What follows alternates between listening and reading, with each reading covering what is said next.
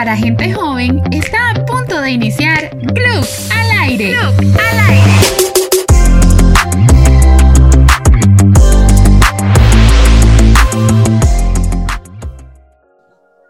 Hola, hola.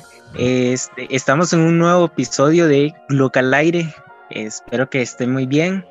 Esta es nuestra, nuestra quinta edición del podcast ya anteriormente hemos tenido otras, otros podcasts que los pueden ir revisando. Nosotros pertenecemos, pertenecemos a Fundación Ciudadelas de Libertad. Este, todos esos podcasts los pueden encontrar en, en las páginas. También estamos en YouTube como Radio Libertad 570M para que nos busquen. Y hoy estoy con, con dos invitados más. Estos son Katherine, si gusta presentarse. Hola, hola, mi nombre es Katherine. Yo estuve en el podcast pasado de El lado oscuro de las redes sociales, por si quieren ir a escucharlo. Recordarles que están en los links en la página de Fundación Ciudadela de Libertad. Y es un gusto poder estarlos acompañando el día de hoy. Y también está con nosotros Mariano. Hola Mariano, ¿cómo estás?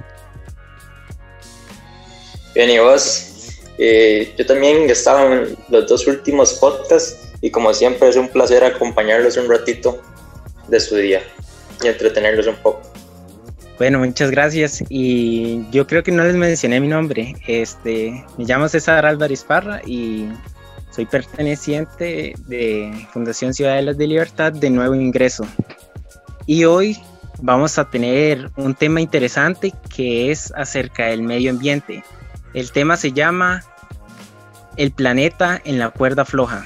Sí, exacto. Como mencionó César, el día de hoy les traemos dos temas muy controversiales de lo del medio ambiente, que es la pesca de arrastre y el cambio climático.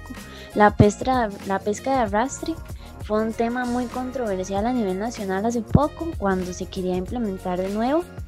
Y también el cambio climático, que vamos a mencionar algunos aspectos, como por ejemplo el reloj, que hace poquito en Estados Unidos iba marcando el tiempo que supuestamente íbamos a tener de retroceso debido a lo del cambio climático que se está generando, ese tiempo que va a tener el planeta, que tenemos que salvarlo porque sinceramente hay demasiada contaminación y se está viendo muy afectado todos los ecosistemas terrestres y marinos. Y bueno, para hablarles un poco ya empezar con los temas el día de hoy. Queremos hablarles más que todo también de la pesca de arrastre. Y no sé si vos, Mariano, ¿qué, qué has escuchado respecto a este tema o qué, qué sabes respecto a la pesca de arrastre? Bueno, la pesca de arrastre consiste en una red en forma de cono o calcetín que se remolca desde una embarcación manteniéndola abierta. De esta forma, todo lo que se encuentra a su paso queda atrapado en el interior de la red por eso se menciona que es el tipo de pesca menos selectivo que hay, porque ahí no puedes elegir como qué, qué especies marinas en general quieres atrapar, porque todo lo que pase en ese momento por ese lugar va a quedar dentro de la red. Y depende de las redes que se utilicen, eh, también dañan bastante el hábitat marino. No sé, César, si vos sabes algo también de esto. Sí, sí, sí, como usted estaba mencionando de, de la pesca de arrastre, este, existen dos tipos, no sé si sabían, que, que una es grandes categorías de redes de, arrastre, que estas están destinadas a capturar diversos tipos de especies en el fondo del mar, ya sean como camarones, cigalas, peces planos y demersales, que son como bacalao, merluza y etcétera, no sé. Y, y hay otro tipo que, es el arte de, pelágicas. Esta es para capturar las especies de la superficie o entre dos aguas, que ya serían especies como sardinas, jureles, róbalos y etcétera. Sí, como mencionaba César, aquí en Costa Rica la que se estaba queriendo implementar de nuevo era esta, la de fondo, que es la con la que se arrasa todas las especies que se encuentran en el fondo del mar. Esta no es como, como las otras, como por ejemplo la de superficie, que esta sí es un poco más selectiva. En cambio, la del fondo sí, sí se lleva todo a su paso, por decirlo de esta forma. Exacto, Catherine. Este tipo de pesca de arrastre de fondo destruye gran cantidad, bueno, en gran parte los hábitats naturales. Por ejemplo, todos los arrecifes y otros tipos de ecosistemas donde los peces normalmente se esconden y se reproducen, que es muy importante. Además, también estas redes, de la máxima capacidad de la red, solo un 15-20% es lo que se obtiene de camarón y el resto de peces o cualquier animal que haya sido atrapado se devuelve al mar, pero ya muy golpeado y en muchos casos hasta muerto, entonces es bastante dañino. No sé, César, si tienes algo que agregar.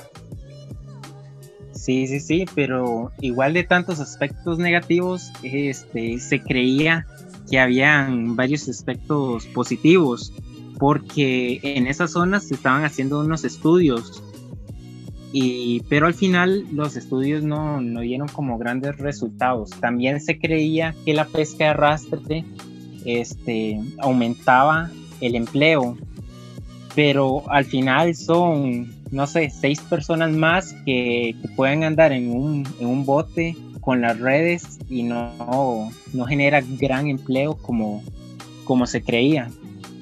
Exactamente, la única ganancia que generaba era mayor volumen de producción de, camarón o de lo que se quisiera atrapar en realidad.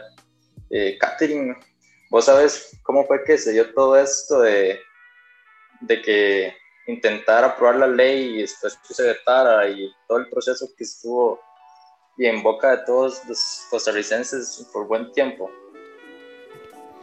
Exacto, como vos me preguntas, aquí en Costa Rica eso fue un tema que hace poquito fue todo un boom, ¿verdad? Porque estaba todo ese montón de, de puntos a favor y puntos en contra de que se aprobara esto de la pesca de arrastre de que se legalizara. Y la iniciativa era como, según lo que se planteaba, para un mayor aprovechamiento y un aprovechamiento sostenible de lo que era el camarón con estas redes, con estas redes de arrastre, ¿verdad? Se decía que se iba como a implementar este, unos dispositivos que iban a excluir lo que, o iban a, a procurar que se excluyera lo que eran los peces y las tortugas. Pero yo buscando y viendo una información de un video que subió Omar Viva, explicaban que estudios que habían hecho en otros países decían que en realidad estos, dispositivos no eran totalmente eficientes. Entonces, sea como sea, igual se iba a seguir dañando los ecosistemas de, de maneras terribles, ¿verdad?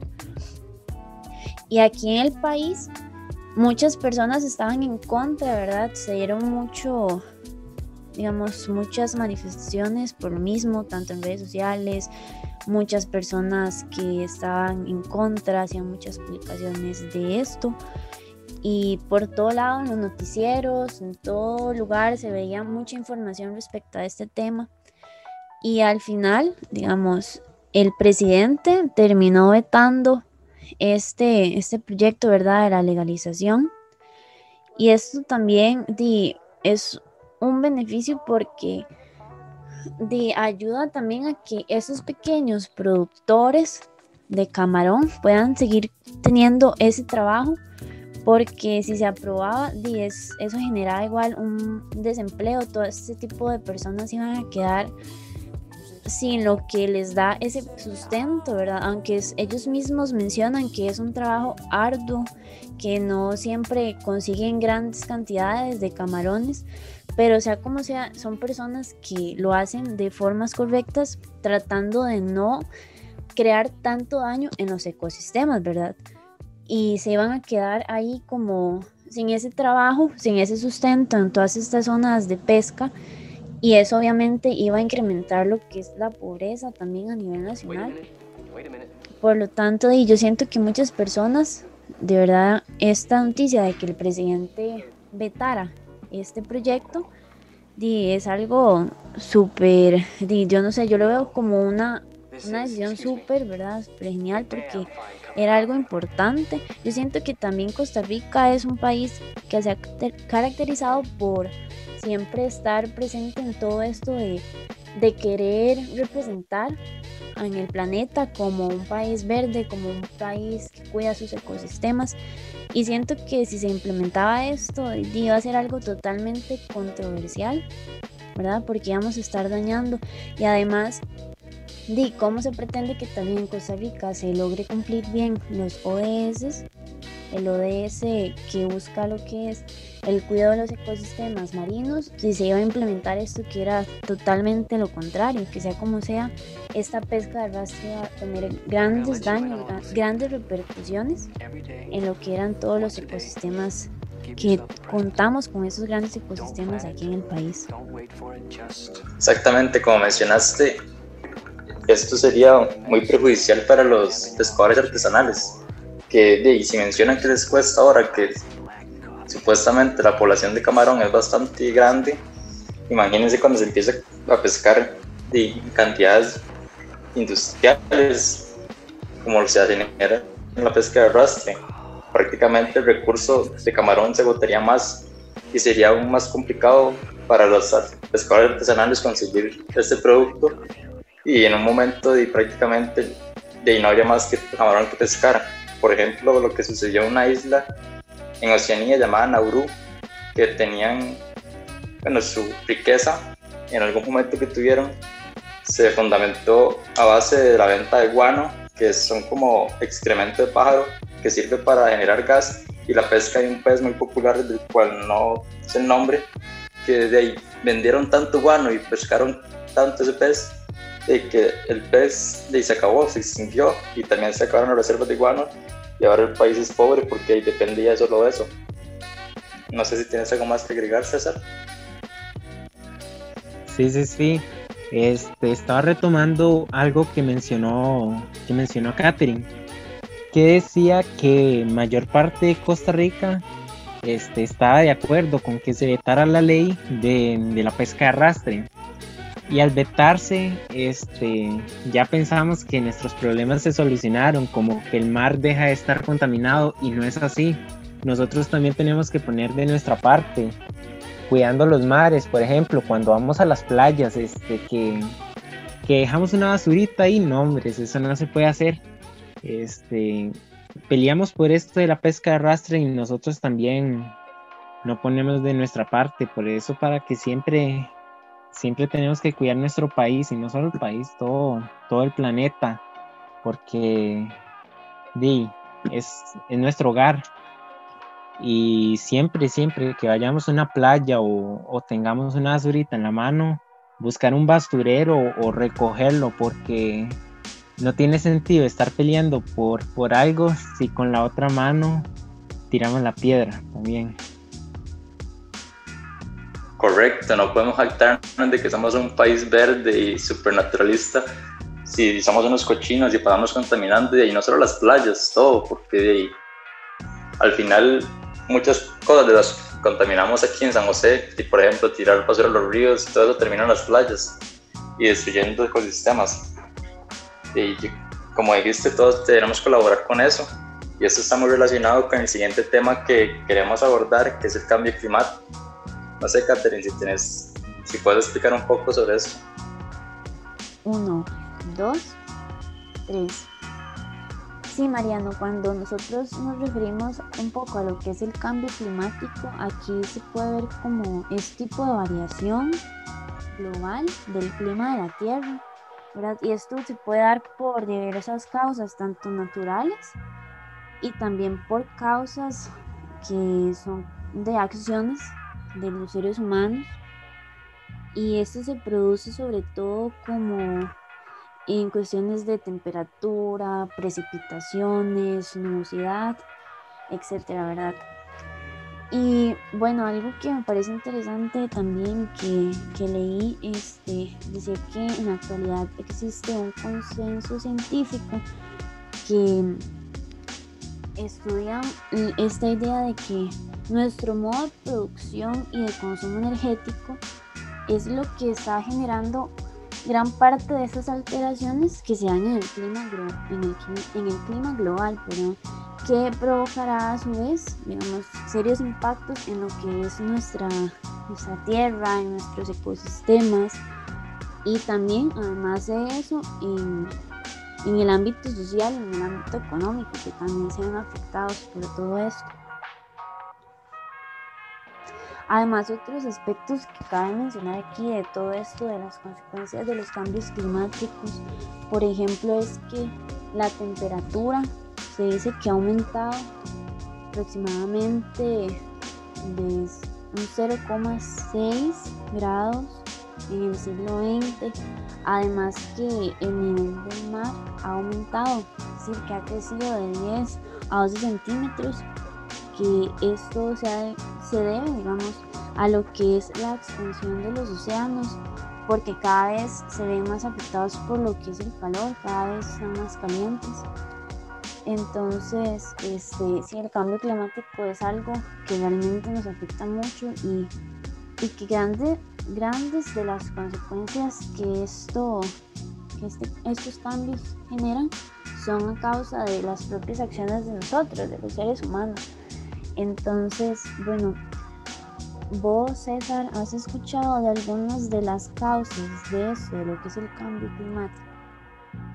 Sí, Catherine, para mencionarte algo de las causas, tendría que explicarte algo antes, que es de la atmósfera terrestre, que esta está compuesta por diferentes gases que tienen como función mantener una temperatura apropiada para la vida. A este fenómeno natural se le llama como efecto invernadero.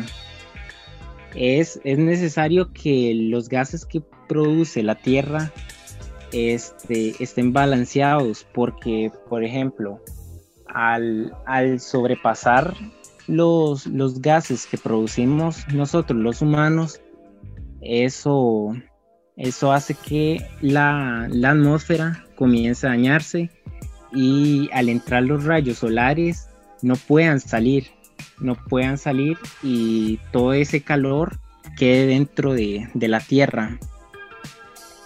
Este, también estos gases que producimos son dióxido de carbono, que más que todo lo que ha estado dañando a la tierra es, son las fábricas. Este, estas fábricas lo que hacen es causan, bueno, expulsan CO2 y eso al sobresaturarse en la Tierra no deja que los rayos del sol salgan. Entonces por eso se calienta mucho, mucho, mucho la Tierra. Y también este hablaba de, de esto, de la deforestación. La deforestación, este, más bien complica más las cosas porque el dióxido de carbono lo absorben las, los árboles y al no ver árboles por la deforestación, este, esos gases van a seguir aumentando y no va a haber forma de, de, detenerlos. No sé si tienen algo más que agregar. A mí me parece bastante interesante esto que menciona de, de, lo de los gases y lo del calentamiento global, ¿verdad? Porque yo sé que para todos es ya una realidad esto de que en realidad el planeta se ha estado calentando muchísimo, que inclusive los polos se han estado derritiendo, cada vez vemos más como cómo se derriten muchísimos glaciares, también cómo esto afecta a todos los ecosistemas de esos sectores, ¿verdad?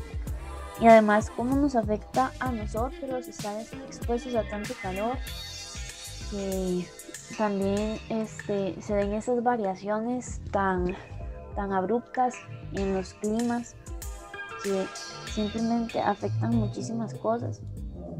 Yo siento que es importante, ¿verdad?, que se regule todo este tipo de gases. La gente se ha empezado a hacer conciencia respecto a esto. Igual nos queda muchísimo por trabajar.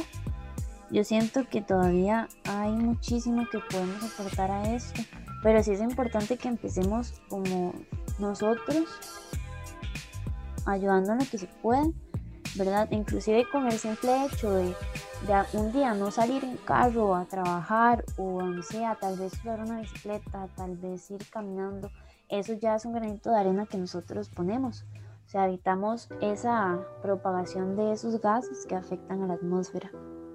Exacto, como mencionaste anteriormente, el calentamiento global provoca el derretimiento de los polos y esto a su vez un aumento en el nivel del mar, lo que en un futuro de no muy lejano podría provocar inundaciones en ciertos territorios a lo largo del planeta.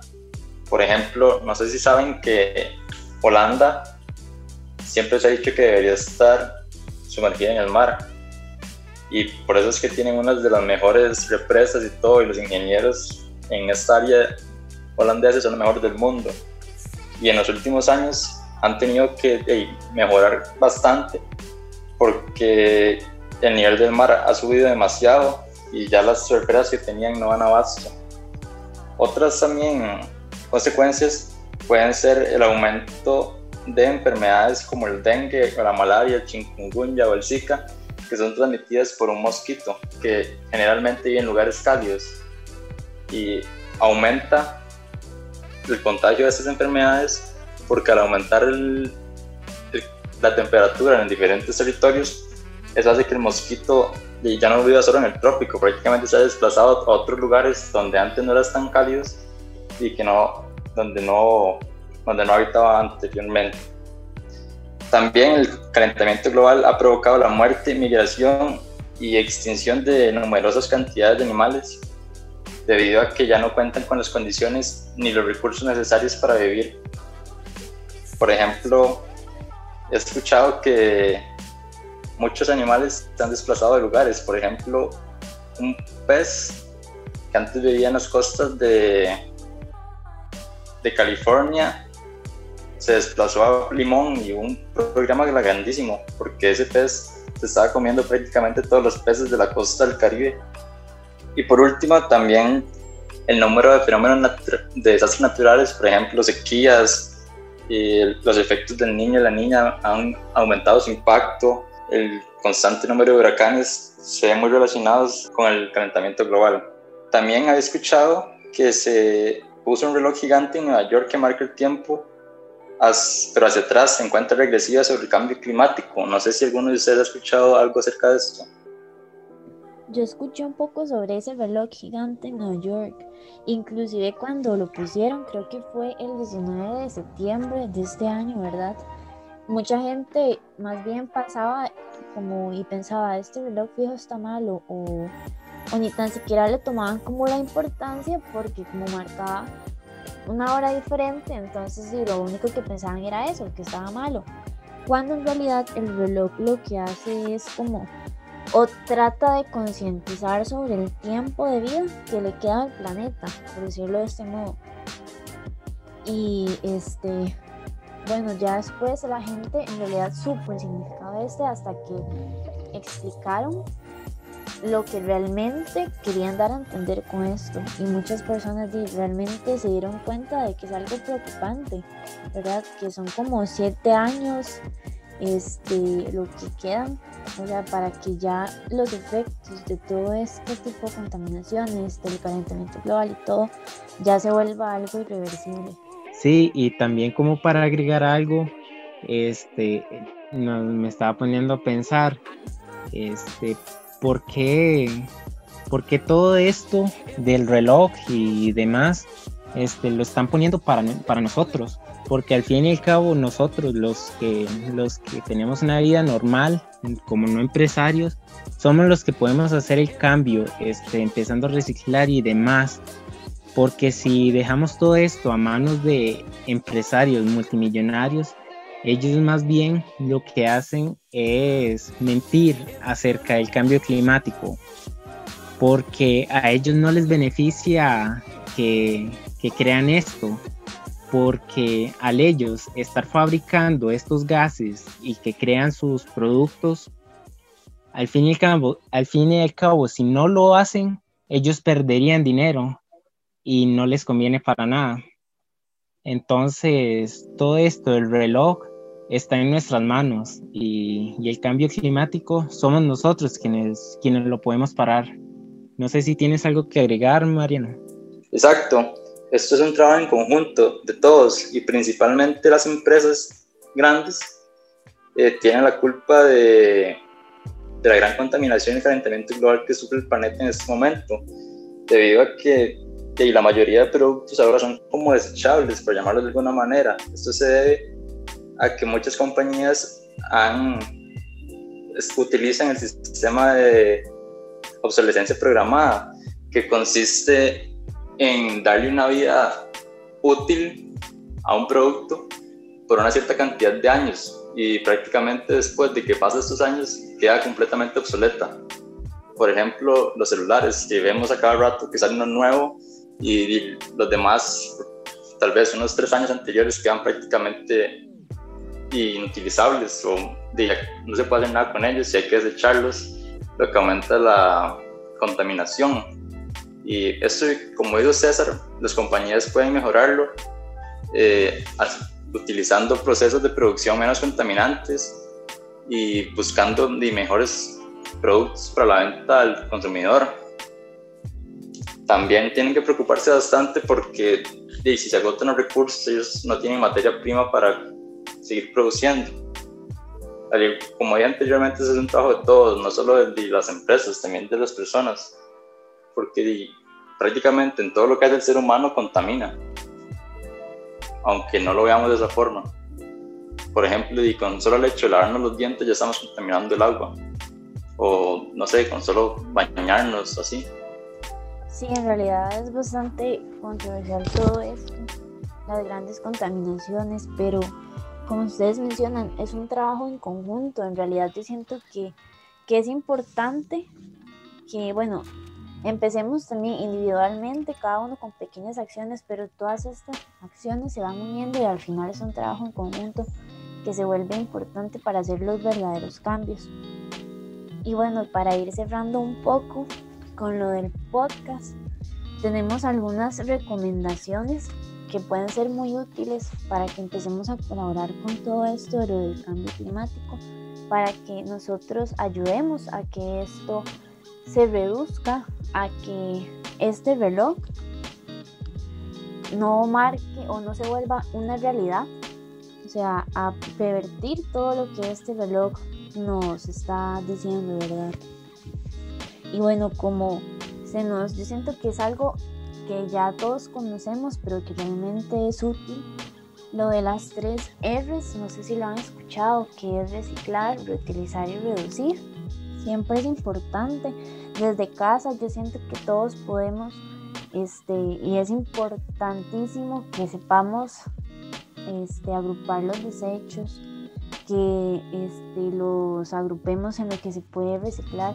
Las municipalidades, por ejemplo, aquí en Desamparados, la municipalidad tiene un proyecto que es esto, que pasan por nuestras comunidades recogiendo el reciclaje un día a la semana. Y eso es algo súper bueno, porque ayuda un montón, pero en realidad sí es importante que, que sepamos y que lo hagamos con conciencia, porque todavía cuesta mucho, no, no se ve en todos los hogares esta, el que, por ejemplo, aquí por mi casa pasan los jueves, pero en realidad es más los, las bolsas de basura que sacan en los hogares que las bolsas de reciclaje. Entonces sí es como que hagamos conciencia en ese aspecto, que sepamos clasificar bien los desechos. Correcto, Catherine. Deberíamos aprovechar mejor este servicio que nos brindan municipalidades y muchas otras empresas.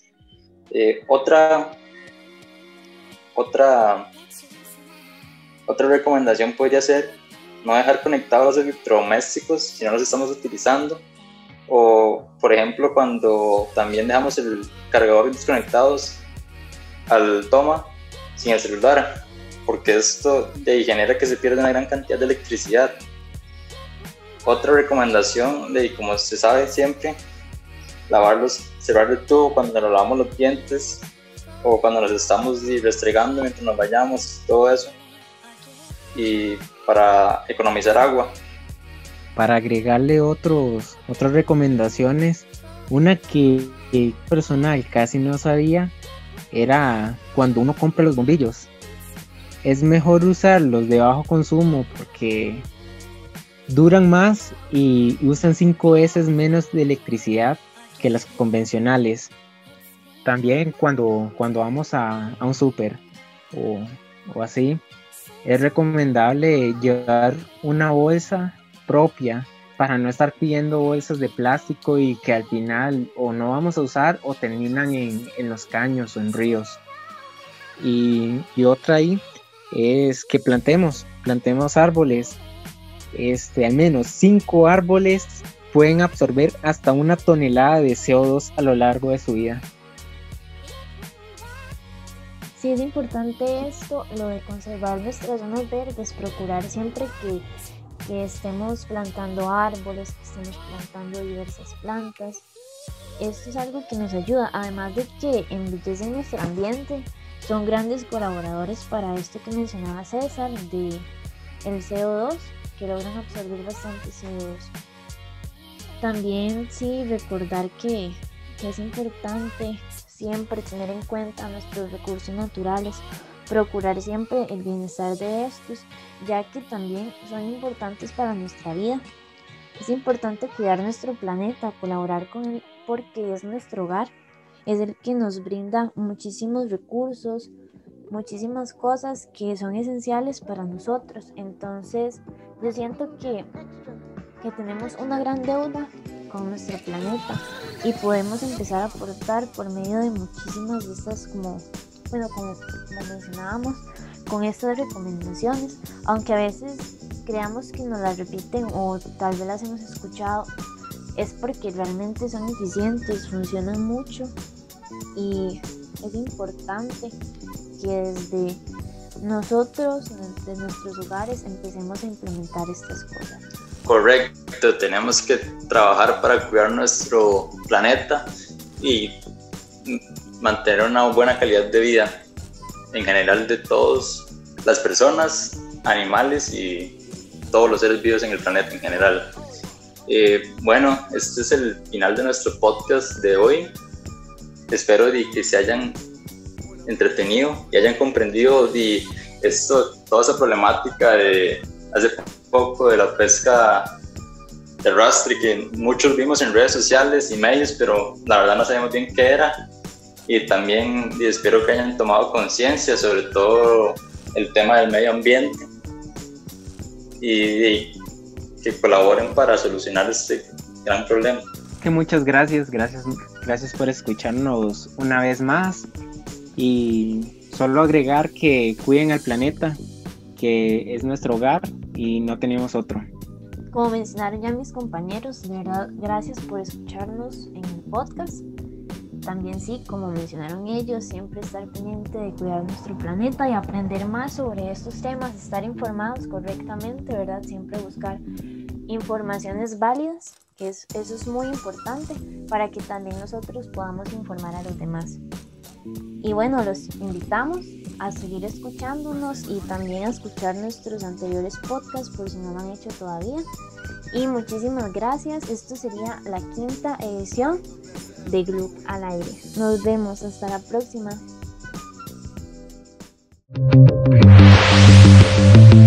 Hemos terminado por hoy, pero pronto volveremos a escucharnos en otro episodio de Gloop al aire.